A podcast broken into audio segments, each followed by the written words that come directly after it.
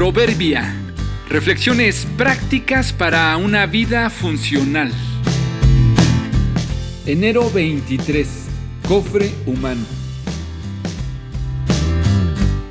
La edad y la experiencia generan sabiduría y el que logra entenderlo también puede hacerse sabio. Hace algún tiempo entré con mi auto a un pequeño estacionamiento en el centro de la ciudad. Tenía suficientes espacios pero no era nada sofisticado ni tenía un sistema automático de pagos.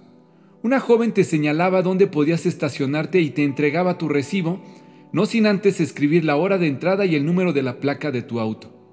Cerca de la entrada estaba sentado en una vieja silla un anciano con una pequeña mesa de dulces recibiendo un poco de sol.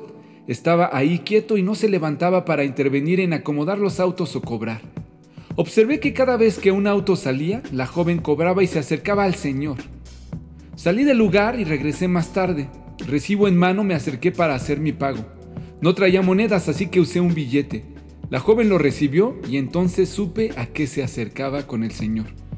La pequeña bolsa de la camisa estaba llena de billetes.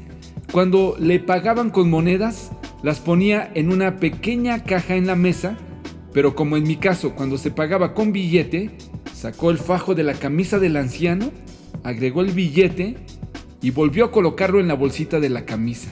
El anciano me dijo algo que no alcancé a escuchar, así que le pregunté a la joven qué era lo que decía. Ella me dijo, dice que si no le compra un dulce. Luego añadió, él es mi papá, en realidad es el dueño del estacionamiento. Ya se dio cuenta que también es la caja fuerte donde guardo mis billetes.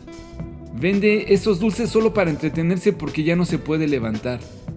Le compré uno, no porque pensé que lo necesitara, sino por el gusto de la escena que vi.